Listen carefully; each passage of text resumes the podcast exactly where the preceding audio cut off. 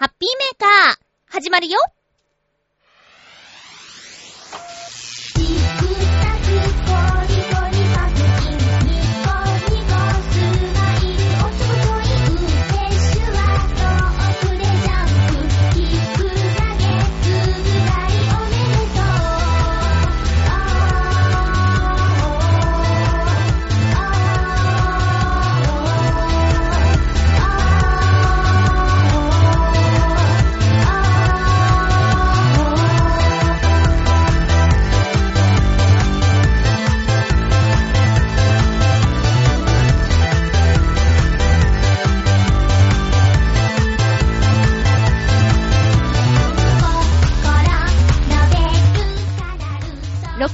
16日、まゆちょのハッピーメーカー。この番組は、ハッピーな時間を一緒に過ごしましょうというコンセプトのもと、ちょわへよ .com のサポートでお届けしております。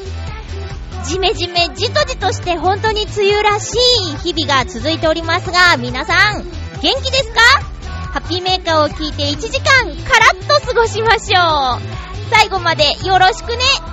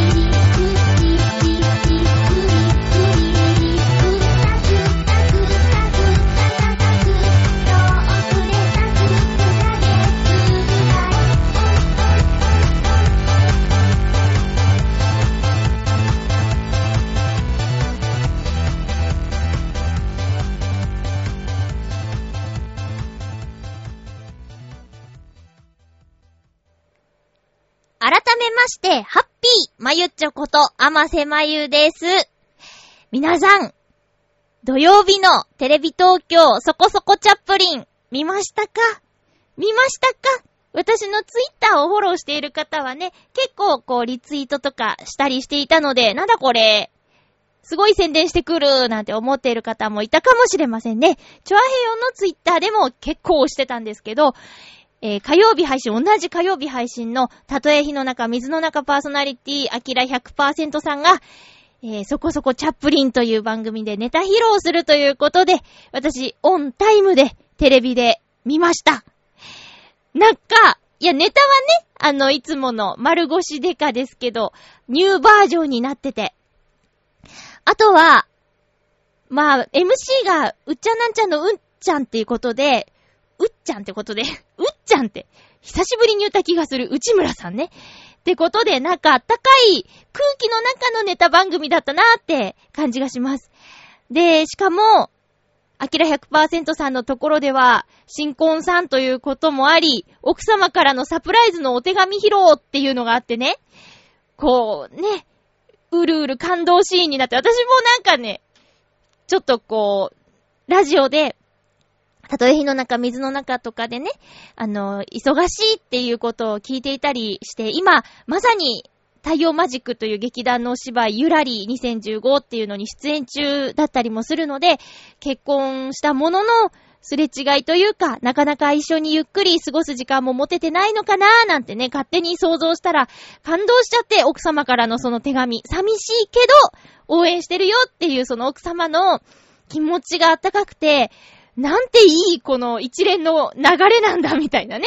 そのネタもね、すごく受けていたし、あのー、よかったなって。そんなね、仲良しというわけではないんですよ。お会いしたのも数回だし、その、チュアヘヨの新年会と、あと、まあ、ライブ見に行った時に覚えててくださって、ご挨拶したとか、あとお芝居もね、2回行ったかな。まだゆらりは行けてないんですけど、あの、そんな、そんな時も1回その飲み会でお会いしただけなのに、あ、2回か。お会いしただけなのに、しっかり覚えててくれてっていう、そういう人の良さっていうのがアキラ100%さんにはあるので、これからも応援していきたいなと思っています。まあ、ちょっとね、あの、奇抜なネタなので、賛否両論あるかとは思うんですけど、テレビのネタがすべてではないので、えー、ぜひ、そのお芝居をするアキラ100%さんも見に行っていただきたいなと思います。前回のウェディングドレスでの役柄もそうなんですけど、まあ、舞台上のアキラさん、いいよ。すごくいいよ。うん。声が、あの、あまり長持ちしないっていうことでケアをね、しっかりしているそうなんですけども、もしお時間ある方は、劇団太陽マジックゆらり2015、えっ、と、この週末までやっているはずなのでね、太陽マジック、劇団太陽マジックで検索して、え興味のある方は行ってみてください。よろしくお願いします。その時は、まゆっちょがおすすめしてたからって言うんだよ。っていうことで、えー、そこそこチャップリンのお話だったんですけど、まあ、この番組、最近ネタ番組が少ないねっていうこともあって、えっ、ー、と、スペシャル枠で土曜のお昼にやったわけなんですけど、私基本的にお笑いが大好きで、で、ネタ番組がほんと最近減ってるなっていうのはひしひしと感じているので、このそこそこチャップリンがね、毎週とは言わないけど月1とか季節1回とかでもいいから、若手のまだ皆さんに知られていない方のこう目標となるような、あそこに出たい出るんだみたいな番組であってほしいなぁなんていうことも思います。で、テレビでネタを見るのももちろん面白いんですけど、ライブでネタを見るとまたこれもね、一味も二味も違って生の臨場感っていうのがあるので、え、チョアヘヨのパーソナリティの芸人さんたち、結構多くいらっしゃるんですけどね。あちさんはモノマネ芸人さんで新宿のキサラとか、あとはみんなね、戦火はビーチ部というところに定期的に出演しているので、応援もよろしくお願いしますね。どんな立ち位置なんだろうって感じなんですけど、ただのファンです。はい。えー、ということで、この一週間ね、私本当にいろんな経験ができて、あのー、楽しく過ごしたんだけど、中でも、まあ、ツイッターでね、ツイッターで関連付ければ誰の家かっていうことまで分かっちゃうんだけども、あの、お友達のお家をね、今、なんていうのかな、リノベーションっていうのかな。まあ、改造っていうか、えっ、ー、と、改装っていうか、しているんですよ。で、人手が欲しいなーなんて、ちょっと Facebook で見かけたもので、ちょうどその日、時間があったので、今日は体が空いてますけども、って連絡したところ、今日はペンキを塗る日なんだけどどうですかってことで行ってきました。あのー、壁にペンキを塗ること、というかまあ、ペンキを塗るという作業自体がほぼ初めてだったんだけどね。すごく楽しかったです。まあ、まだ床がないので、あまり気にせず、ダイナミックに塗ることができました。もう床があったらね、汚さないようにほんと気をつけなきゃいけないんだけど、この後フローリングを張り替えるっていう作業があるらしいので、とりあえずはまあ壁を塗りましょうっていうことでね、ペタペタやってきました。で、汚れてもいい格好で来てねってことで、えっ、ー、と、もうペンキが服についたって問題ないような格好で行きましたよ。でね、まあそのペンキを塗るっていう作業も面白かったんだけど、ちょっと休憩しましょうって言ってね、おにぎりを持ってきてくれていたので、えー、3人で、近所の公園というか、まあ、なんでしょうね、団地の間にあるようなちょっとした小さい公園まで行ったの。で、そこでね、おにぎりをも、もぐもぐしていたら、近所の子供がね、やってきて、何してんの？みたいな感じでね、話しかけてきたの。でもね、それって、最近の子供っていう言い方はあまり良くないのかもしれないけど、あえて、じゃ最近の子供にしては珍しいなと思って、こう、二人子供がいたんだけど、ゲーム機とか持ってなくて、なんかどんどん遊びを生み出して、どんどんどんどん展開していくんだよね。で、そういう遊びをしている子供っていうのが、古き良きというか、なんか、あ、今でもこういう子いるんだと思ったら、ちょっと安心しちゃったなーなんてね。けどね、ちょっとね、いたずらに度が過ぎてきたので、友達の一人がね、あのお、お兄ちゃん怒ったらお父さんより怖いぞとか言ってね、ちゃんとビシッと注意しているところもね、いいなと思いましたよ。で、一通り、そういうお仕事が終わって、お手伝いが終わって、その後で行った飲み屋さんがまた面白くってね、えー、全席カウンターの飲み屋さんに行ったんですよ。で、三人の中の一人女の子の、えっ、ー、と、昔馴染みだったお店ってことで、また行ってみようって言ってみたら、えー、お店は存在していたし、メニューもね、まあ、ほぼ変わらずあったということで。で、店員さんはみんな変わっていたみたいなんだけど、そのお店の店員さんがね、おしゃべり上手で、なんかね、楽しかったんだよね。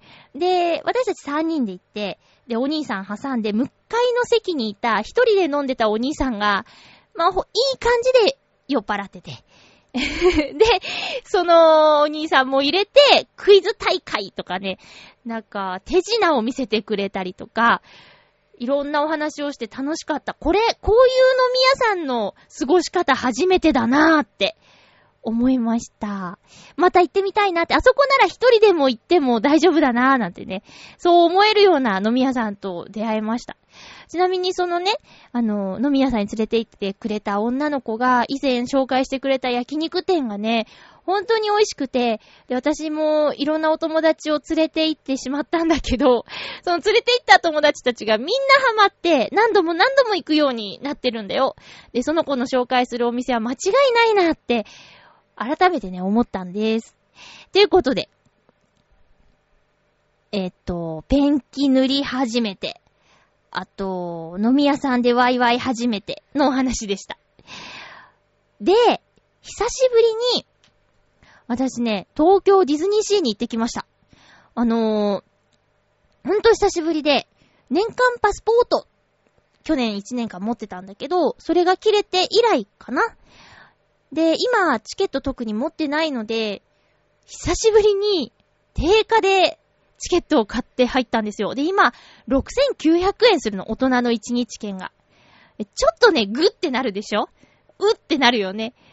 でも、その日はね、1日、そのチケットの、を自分で払ったなんてことなんて忘れるぐらいに楽しくて、とても充実した一日を過ごすことができました。あの、平日ど真ん中っていうこともあって、人手も少なかったってこともあるし、あとは未体験のアトラクションとか、あと、一緒に行った子がとってもディズニーに詳しくて、隠れミッキーとか、ここはこうなんだ、この看板はこういう理由があってここにあるんだよとかっていうことを教わりながら回ったんですよね。で、私も割と好きな方で、一緒に行く友達には、どちらかというと教える側だったのに、完全に乗っかる形っていうのがまた居心地が良くって、そうなの、へえ、ふーん、すごいねーなんて言ってたら、あの、まゆっちょ、ディズニー好きなんだよね、みたいな感じになっちゃって、うん、まあ、好きだけど深くはない、みたいなね。そんな、そんなディズニー誌。で、今ね、まだ、こんなに暑いけども、イースターのイベントをやっていて。で、それも、見れないかなと思ってたけど、見ることができました。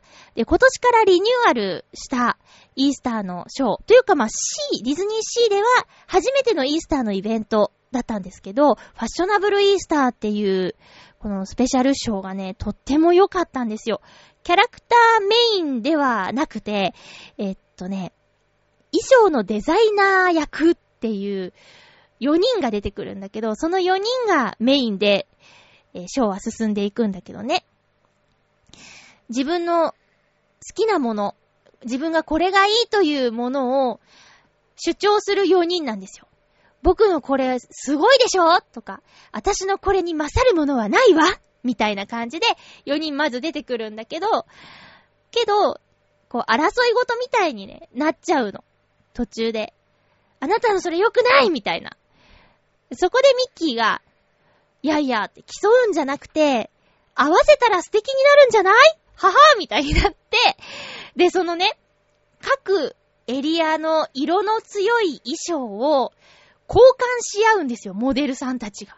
そしたら、ミックスされて、また素敵な衣装になるみたいな感じでね、そのテーマとか展開とかがね、ジーンとして、あら、久しぶりに衣装、あ、久しぶりとか言っちゃった。見たなーなんて思って。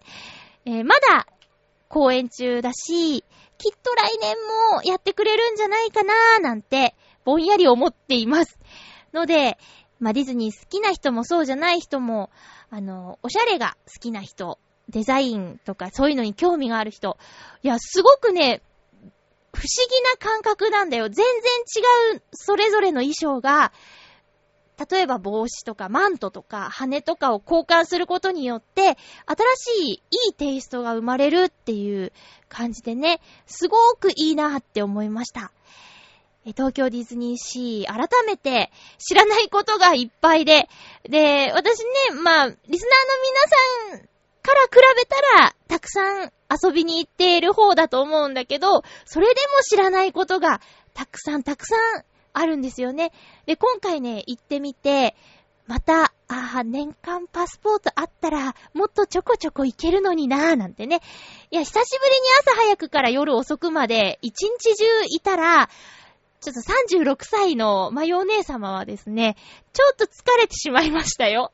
ねえ、そんな、そんなのもあるから、年間パスポートがあれば、2時間、3時間、ちょこっと行って、今日はここを見ようとか、そういうやり方ができるから、疲れないかなとかね。気分転換にちょっとこのエリアを歩いてみようとか、あ、あれが食べたいなっていうのが年間パスポートがあればできるからね。そんな私、えなんと今週は USJ に行く予定です。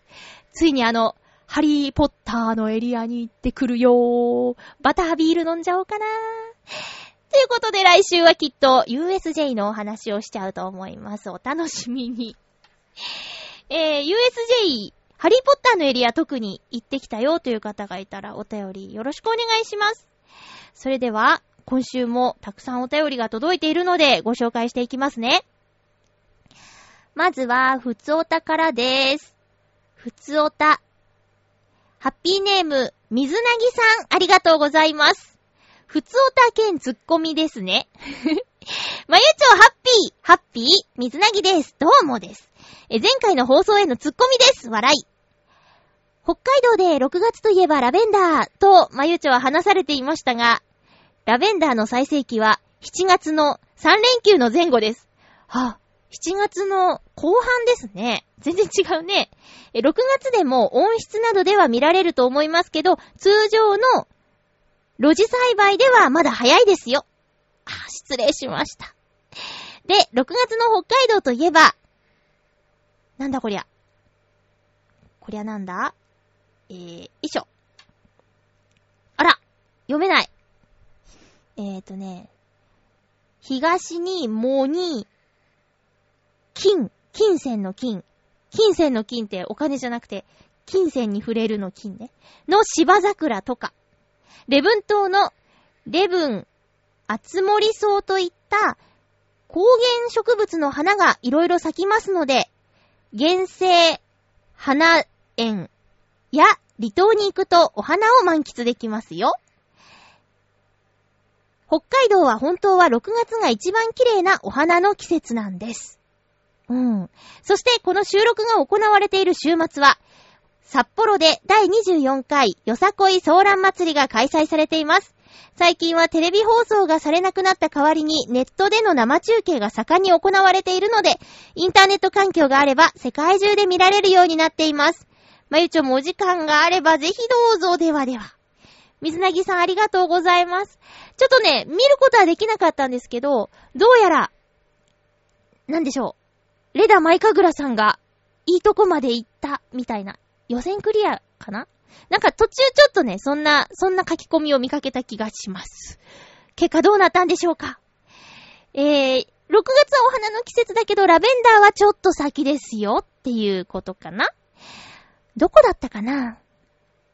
ちょっとね、清水公園への憧れが今強まっているんだけど、野田市にある清水公園。これは、ナレーションの仕事で何度か紹介はしたことのある公園で、アスレチックが本当にたくさんある場所らしいんですけど、清水公園に行きたいっていう声が、まあ、それぞれの場所でちらほら聞こえてきて、ついにいよいよ実行に移す時が来たかなと。そんな感じがしております。どうなんでしょうか？結構環境的には気候的にはやばいと私は思っているんだけどね。できれば、清水公園に行った後はグランローザ塩の湯へ行って、ロウリュウをしたいんですけどね。どうだろうなうまいこと行くといいんですけどね。水なぎさん、また間違ってること言ってたら、教えてください。よろしくお願いします。これ多分地名だと思うんですけど、読めなくてごめんなさいね。あった東もことっていいのかな違うかな？ちょっと iPad 先生のユーザー辞書ってやつで出てきたのは、そうなんだけど違うかもしれないね。芝桜が有名な場所。すいません。皆さんそれぞれで調べてみてください。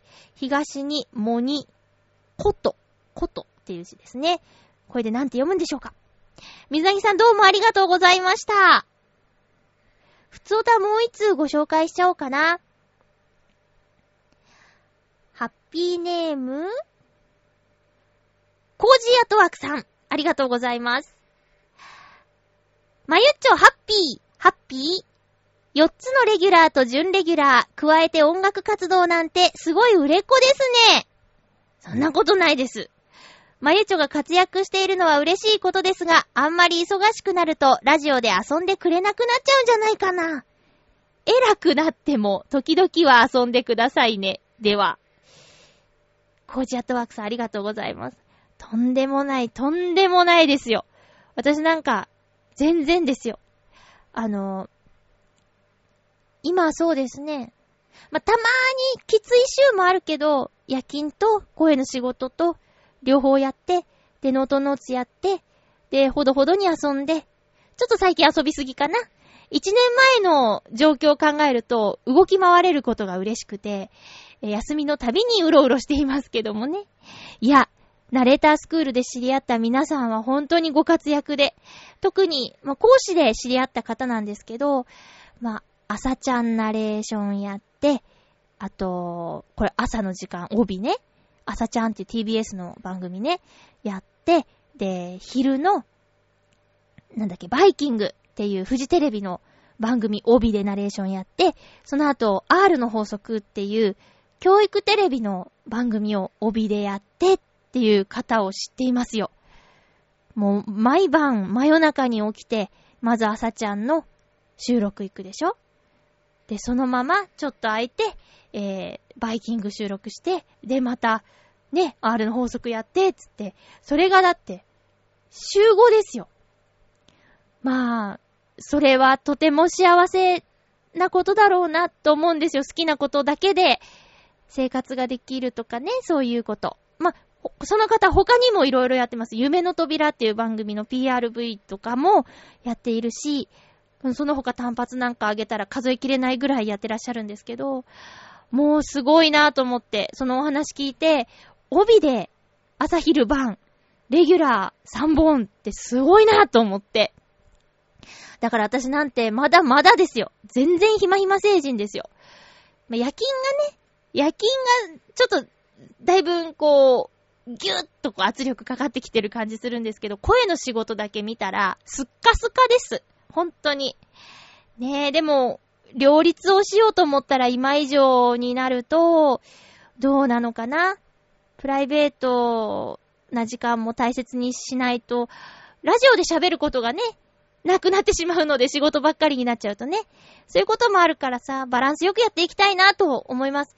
えー、生ぬるい、脱衣所みたいなことをやっている私ですけども、私なりのポリシーは、一応、あるんだよ。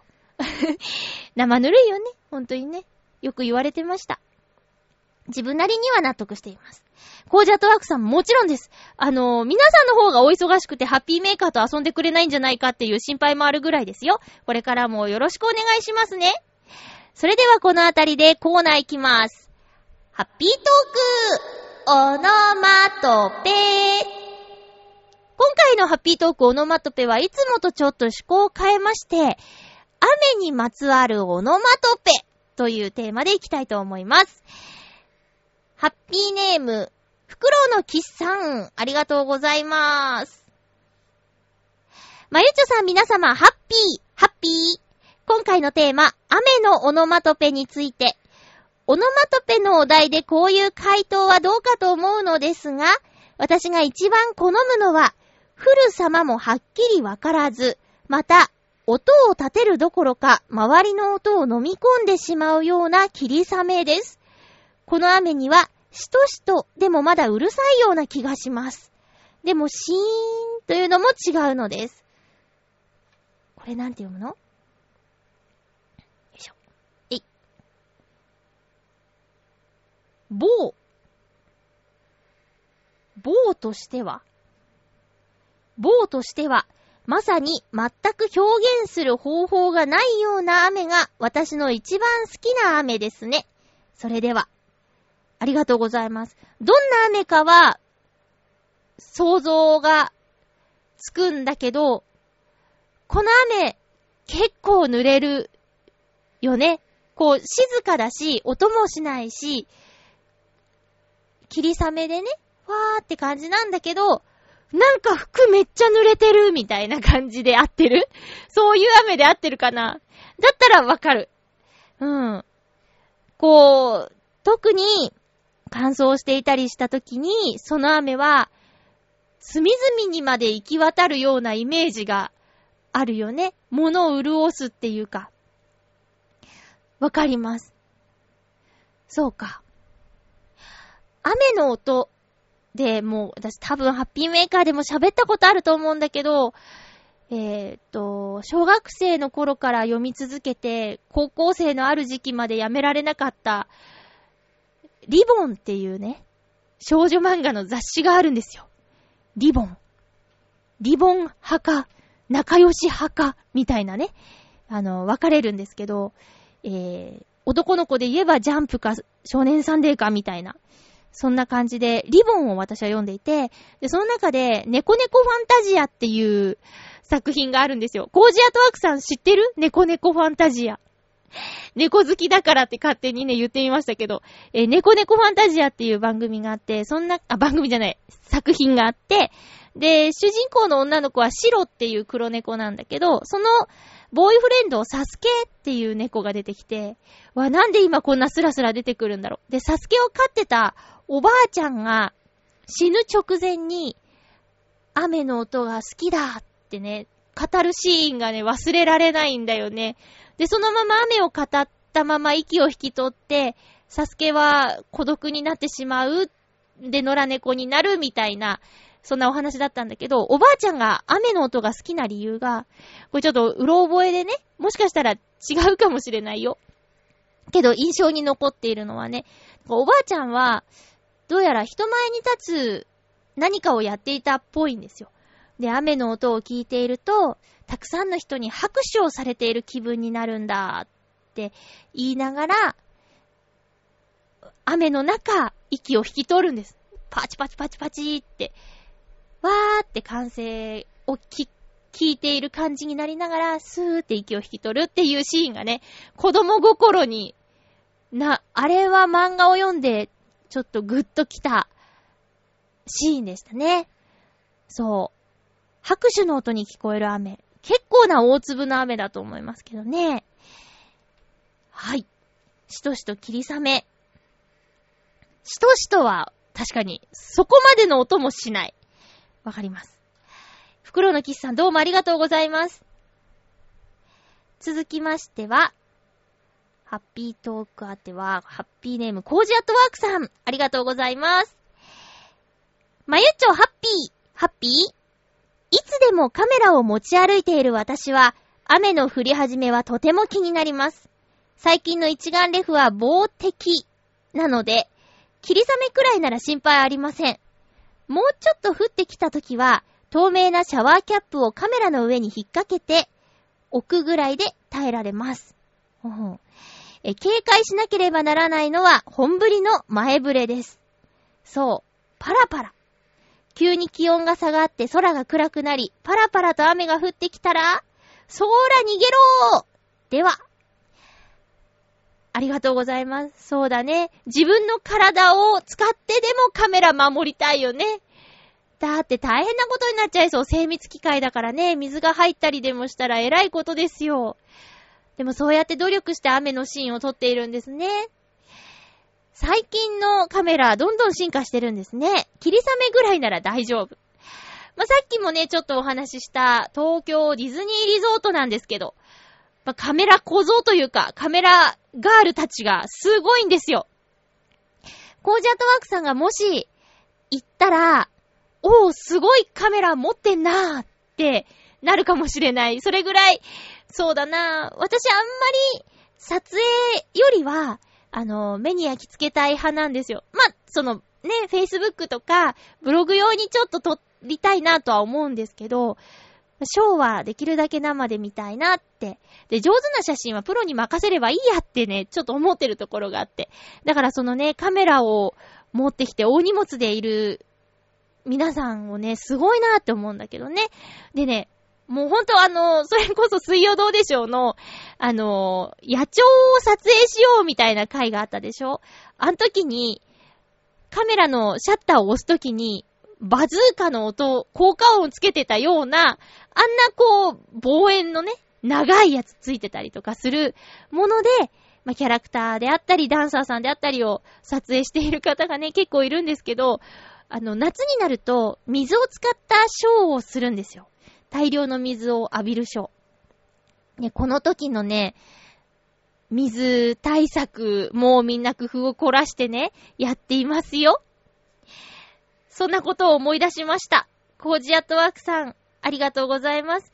雨の中の幻想的な写真期待していますよ。よろしくお願いします。続きまして、ハッピーネーム、七星さんからいただいております。まゆちょ、ハッピー、ハッピー？雨の音のオノマトペですか？いろいろと想像が湧きますね。では一周いきます。ありがとうございます。パチパチと傘の上を弾く雨、あいあい傘の二人のリズム。ある小説家さんは、音はいろんな人によって違うから、擬音語を使わない方もいるそうです。あ、そうなんだ。外は雨が降っておりますが、人によってはどんな音に聞こえるのだろうか、と思います。それでは。そうですね。まさに今回のテーマがそうで、えー、いろんな、そう、雨、雨の音なんですかってこう漠然と聞いたときに、まずどんな雨を想像するのかなっていうところから、それぞれ違うと思うんですよね。もう外に出るのも嫌になるような、スコールのような、滝のような雨想像する人もいるかもしれないし、さっきのね、黒の喫茶のように、音はない、静かで、霧のような雨をまず想像する人もいるし、ね。で、七星さんのこの、パチパチと傘の上を弾く雨、あいあい傘の二人のリズム、パチパチというこの、オノマトペ。傘が新品っていう想像をまずしました。あの、撥水加工の激しい傘。あれもパチパチですよね。パチパチ。で、前を歩く人の傘がその撥水加工のすごい傘だったとしたら、私見とれちゃうんですよ。あの、傘の生地の上で、丸っこくなる雨粒を見るのが大好きで、で、自分の傘がいくら撥水加工がすごくたって、なかなか自分の傘見られないじゃないですか。だから前を歩く人の傘を見て、は、あ、すごい撥水だなんてね 喜んでいます。で、自分の買った傘、お乳の時、そのね、丸くなる水を見たくって、自分が濡れるのも辞さないっていうね、そういうことまでしちゃうぐらい、その、雨を弾く布、傘、好きです。片言。わかるかな？わかるかな？なかなかね、最近ね、あの、ビニール傘になっちゃうんですけど、最近一つ、しっかりした傘を買いましたけどね。やっぱり、それはそれは、水が丸くなりますよ。うん。いいなと思いました。え、超撥水とか書いてあるやつとか、試してみたくなるもんね。どれぐらい弾くのかな？なんてね。あれは使っていくうちに、撥水加工が落ちていったりするのかな？弱くなっていくのかな？ねえ。傘の話になりましたけど、あのー、持ち手が、に、なんていうのかな、侍の刀みたいなやつとか、あと、ちょっとスターウォーズのね、ライトサーベル、サーベルみたいな持ち手の傘とか、いろいろ面白い傘増えてますよね。皆さんの傘はどんな傘ですか？ビニール傘も便利だけど、あの、一本、いい傘を置いておくのもありなんじゃないでしょうか。もう一日中雨だっていう時には、立派なしっかりした傘を使って歩きたいものですね。雨のオノマトペ、皆さんありがとうございました。ちょっとテーマ難しかったかな。テーマ当ては以上3通になります。難しい中、皆さん送ってくださってありがとうございました。それでは、ふつおたですよ。ハッピーネーム、コージーアットワークさん行きましょう。たくさんいただいています。まゆちょハッピー、ハッピー。先日、年1回やっている2日間の講師をやってきました。ああ、なんかおっしゃってた気がするなぁ。今年からは運営側から2日目がきついですよねと、ホテルに朝食付き宿泊を取ってもらったので楽。でもありませんでした。え？やっぱり人に教えるというのは大変な仕事です。教師はすごかったんだなと、毎年実感します。ああ、お世話になった先生たちってすごいんだなってことね。今年、進歩したかなと思ったことは、概論の講義を50分ぴったりでできたこと。以上と言い終えた瞬間に予令が鳴ったのは、かなーりいい気持ちでした。でも、それ以外は相変わらず、バタバタのドタ、ん？バタバタのドキドキのバクバクでした。すごいオノマトペいっぱいだ。手、手書きの質問票とか課題シートとかをたくさん読んだおかげで、二日目の終わりには、絶賛、眼性疲労。視界が全域でぼやけて、カメラのピントが来ているのもわからない状態でした。こういうのは多分声の仕事をしているまゆっちょの方が向いているんじゃないかな。ちょっとは話し方の訓練もしないと、と思う今日この頃です。では。どうだろうね。おしゃべりは好きだけど、何かを教えるならそのことを分かってる方の方が喋りが好きな人よりも生徒さんには伝わると思うんだよね。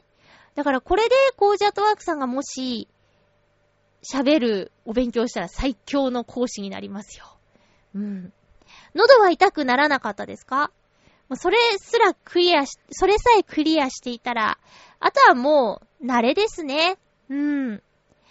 私はだってカメラの多分、え、何の話だっけ？カメラの話で講師するんでしたっけ？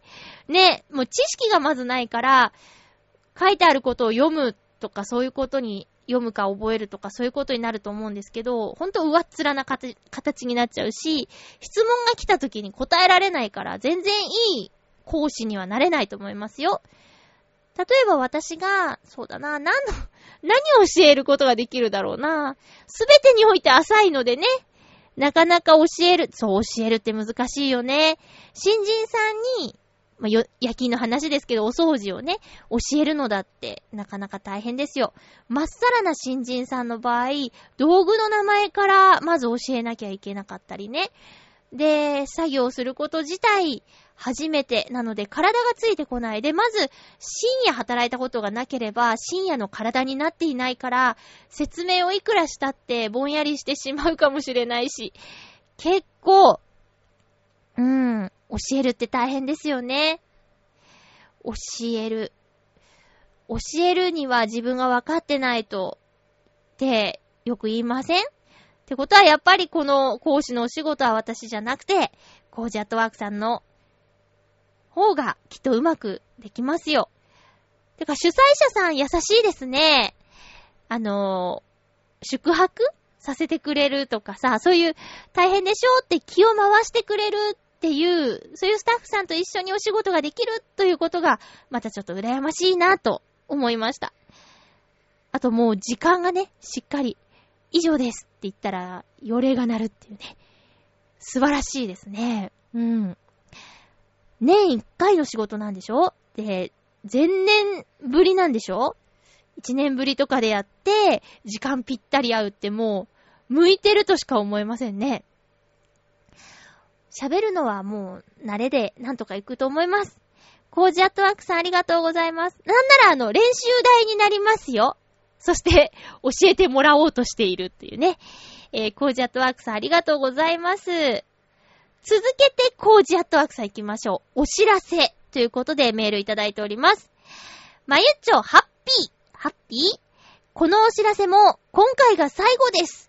7月に閉廊する銀座の猫専門ギャラリーショップシャトンドミューの最後の展示、クロージングパーティーに参加することが決まりました。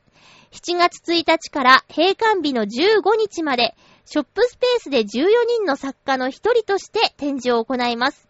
人数が多いので、おそらく1、2点しか展示できないと思うのですが、この間まで5連続で写真展示をしたのでネタ切れです。どうしましょう ?6 月中に新作が撮れるかな？いや、撮らなくちゃどうなったか興味のある方はぜひ画廊へお運びくださいませ。では。コージアトワークさんありがとうございます。そうですか。7月15日が、で、閉廊なんですね。クロージングパーティーか。でも、クロージング、閉廊ということを、あの、パーティーということでね、ちょっと明るく捉えて、えー、イベントを企画するっていうことで前向きなのかな場所変えて、そういう猫の好きな人が集まるところとか、また作れるといいですね。私あの、シャトンドミューをお伺いしたことあるんですけど、えっと、この、なんだっけ？スペース、スペース、スペース。うーん、ショップスペース。ショップスペースでやるの。なんか二つあるでしょ？展示スペースとショップスペース。ショップスペースに14人分の作品っていうところ今読んで、まあそりゃ確かにあまり、ね、たくさん置けないですねって思ったんですけど、ショップスペースじゃない側では何か、また別の企画があるんですかねその、シャトンドミューの。まあ、とにかくあそこへ関わった作家さんたちの作品が置けるようにいろいろ企画してるのかなまあ、気になる皆さん、7月1日から15日の間に、えー、銀座にある猫専門ギャラリーショップ、シャトンドミューへ足を運んでみてくださいね。コージアットワークさんの作品、新作なのか、それとも、もう過去のね、膨大な作品の中からでも、問題ないと思います。素敵なものたくさんあるからね。ちょっと寂しいけど、最後まで楽しみましょうね。お知らせありがとうございました。続きまして、ふつおたをいただいております。ハッピーネーム、きよきよさん、ありがとうございます。まゆちょさん、ハッピー、ハッピー？先日のライブ、お疲れ様でした。ありがとうございます。会えなくて寂しかった。あと、かなり遅れましたが、お誕生日、おめでとうございます。ありがとうございます。嬉しいな、覚えててくれて。え、目標の現状維持を達成できるように、ぼちぼち頑張っていきましょう。はい。私目標現状維持なんて言ったね。言ったね。ちょっともうちょっと高い目標立てないとね。えー、頑張ります。僕は、ハピメを聞き始めたのが、去年のまゆちょさんの誕生日の週だったんですよね。そうだったの？そうだったっけ？なんかずっともっといらっしゃる気がする。ハピメリスナー1周年。自分にもおめでとうです。おめでとう。きよきよさんおめでとうありがとう。これからも楽しみに聞かせていただきますね。よろしくお願いします。近況ですが、最近、パン屋の方で、店長に承認しました。はぁ、店長になったの？お給料が上がり嬉しいですが、店長業務が大変です。はぁ、上司から、主婦のパートさんから、いろいろ言われて、初めての中間管理職の辛さを味わったような気がします。え、店長でも中間なんだ。店長って店の多さじゃないんだね。え、それと売れ方が、売り方が大きく変わり、100円ベーカリーとしてリニューアルしてしまいました。へえ。毎日が特売日並みの製造量でとても大変になってしまいました。余裕が出てきたら、またライブを見に行きたいですね。ではまた。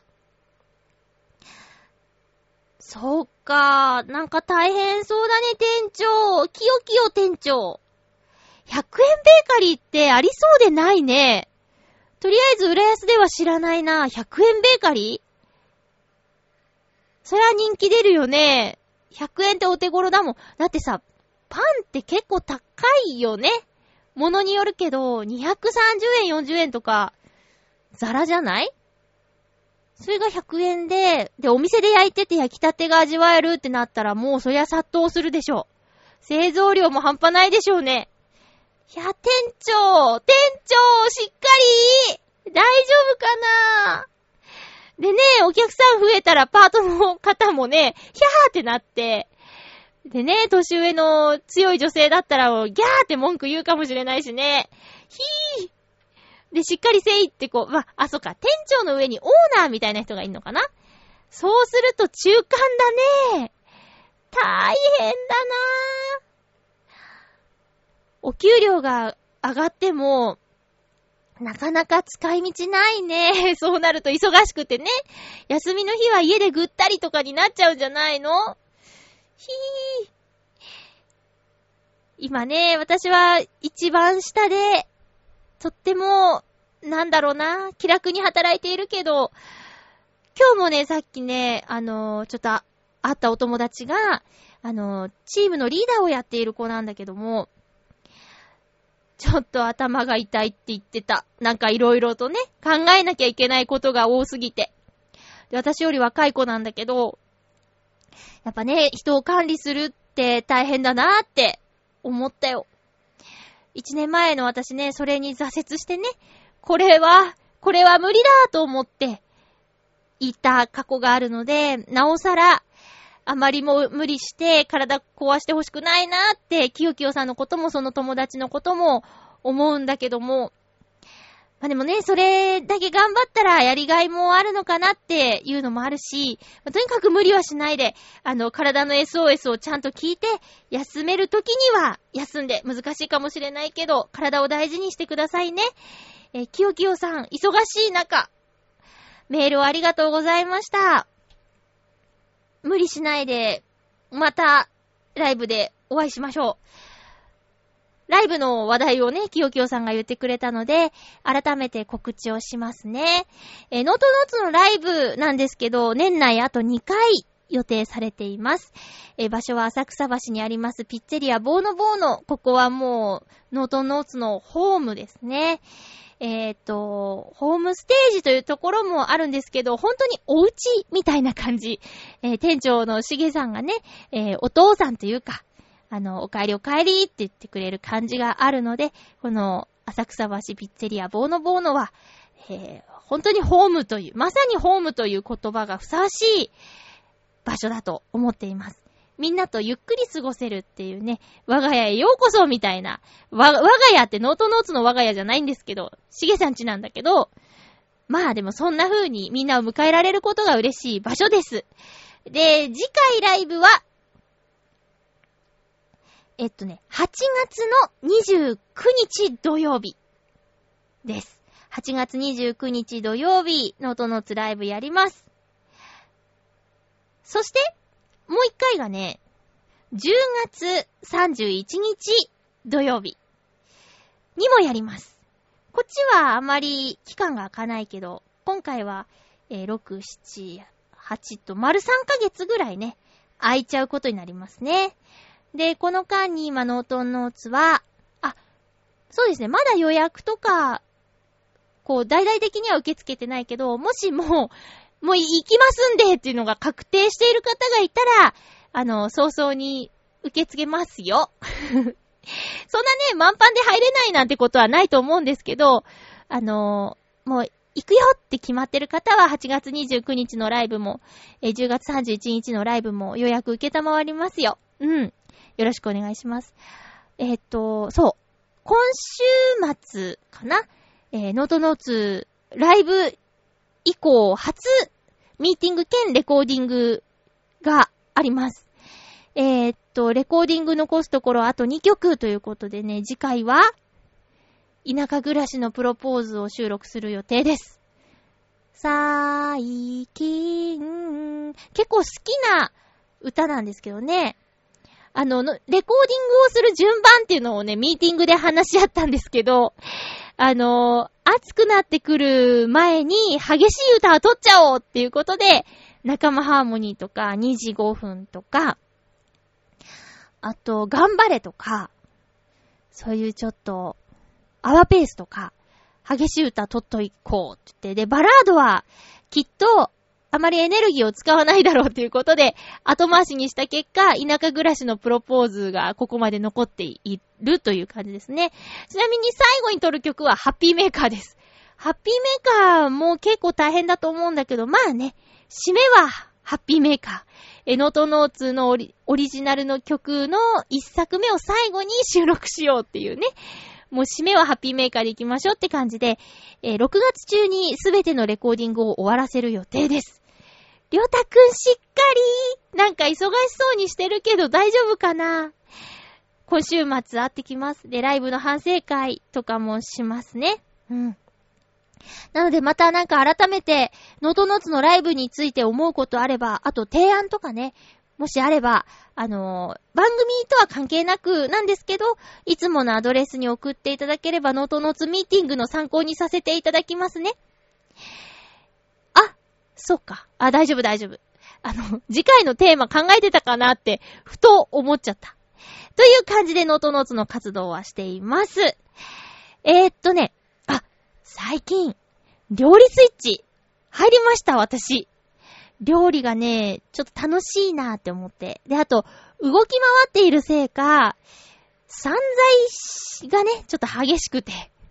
で、それをね、解消するためにも、家でご飯を食べるときにはなるべく自炊をしようっていう頭になっていて。で、最近、ハマっていてみんなにもおすすめなのが、もやしを使ったナムルなんですけど、これね、安くて美味しくて、あと、これから暑くなって食欲があまりないよっていう時にもさっぱり食べられるんじゃないかなと思って、もやしのナムルいいと思います。もやしをね、さっと茹でるんですよ。で、水気を切って、ジップロックでも袋にでも何でもいいんですけど、ボールでもいいんですけど、入れて、で、そこに、鶏ガラスープの素とか、あと豆板醤とか、あとお酢入れて、混ぜて、ちょっと置いとくだけで、美味しいナムルが出来上がります。簡単でしょ？で、もやしだけじゃなーっていう方は、きゅうり入れたり、あとニラ入れたりとかして、えー、アレンジはいくらでもできると思います。いくらでもできると思います。で、そんなもやしのナムルは結構最近作るし、あとね、まあ、ちょっと健康意識してかな。ほうれん草のベーコン炒め。これいいですね。ファミレスってね、よくあるでしょ？ほうれん草とベーコンの炒め物。あれが美味しいなと思って。で、ほうれん草って鉄分もあるし、あの、結構栄養素が高い野菜だと思うので、もう買ってきて。で、そうそう。ファミレスとかであれ300いくらとかするじゃない？けど、ほうれん草って、もうたくさん、わさっとしてて、もう、安い時で98円とかで売ってるの。で、まあ、通常でも150いくらかな。で、それ、ね、それ一食分で全部食べるのって結構大変だから2回に分けられるって思うと、あの、その半分の金額、例えば50円とかになるでしょ？ほんで、ベーコンも、まあ、安いですよ。ね。えー、パックになってて4枚ずつが4セットみたいなやつとかを買って、えー、切って炒めてそこにほうれん草入れて炒めたら、味付けもね、そんなにしなくても、ベーコンの塩味でなんとかなるぞっていう感じで、えー、それも最近よくやります。で、そんなね、ちゃちゃっと系のおかずだけじゃなーって思ったので、えー、最近は、ツイッターでもちょっと載せちゃったんですけど、ピーマンの肉詰めを作ってみました。あのー、近所のスーパーの特売情報が届く、あの、なんだろうな、メールサービスに登録していて、で、今日はこれがお買い得ですっていう案内とともに、それを使ったレシピ、クックパッドで教えてくれるっていうサービスなんですけど、ちょうどピーマンとあとひき肉かな？合いびき肉のお知らせの時に出てきたのが、ピーマンの肉詰めだったんですよ。で、んちょっとめんどくさいかなって思ったんだけど、いや、なんかやろうと思ってたところじゃないかと奮い立たせて、やってみたらね、結構簡単にできるし、美味しくできちゃいました。やればできる子まゆっちょなのであります。料理スイッチ入りましたよ。まあそうは言ってもね、いつまで続くかわからないですけども、あの、自分で作ると美味しいね。あと、量もね、たくさん食べないで済むね。作ってる間にお腹が膨らむんだな、匂いとかでね。あとは、そうだな。そうだな。いや、でもダメダメ。これはまた、また、終わってから話すことにしよう。ちょっとね、今計画してることがあるんですけど、大したことじゃないよ。あの、何か発表するとかそういうんじゃないんですけど、ちょっとことが済んでからお話ししようと思います。えー、次回なんですが、次回は6月23日の放送、6月21日日曜日に収録する予定です。この時はね、もう確実に6月21日日曜日に収録するか、もしかしたら、土曜日に収録してしまうかもしれないので、お便りはお早めにお願いいたします。ハッピートークオノマトペのテーマは、トントン。トントン。パンダの名前じゃないですよ。トントン。ということで、お便りをお待ちしております。え、トントンっていうパンダの名前古すぎる？わかる？ついてきてる？えー、ということでお送りしてきましたハッピーメーカー。そろそろお別れのお時間です。お相手は、まゆちょこと、あませまゆでした。また来週ハッピーな時間を一緒に過ごしましょう。ハッピー。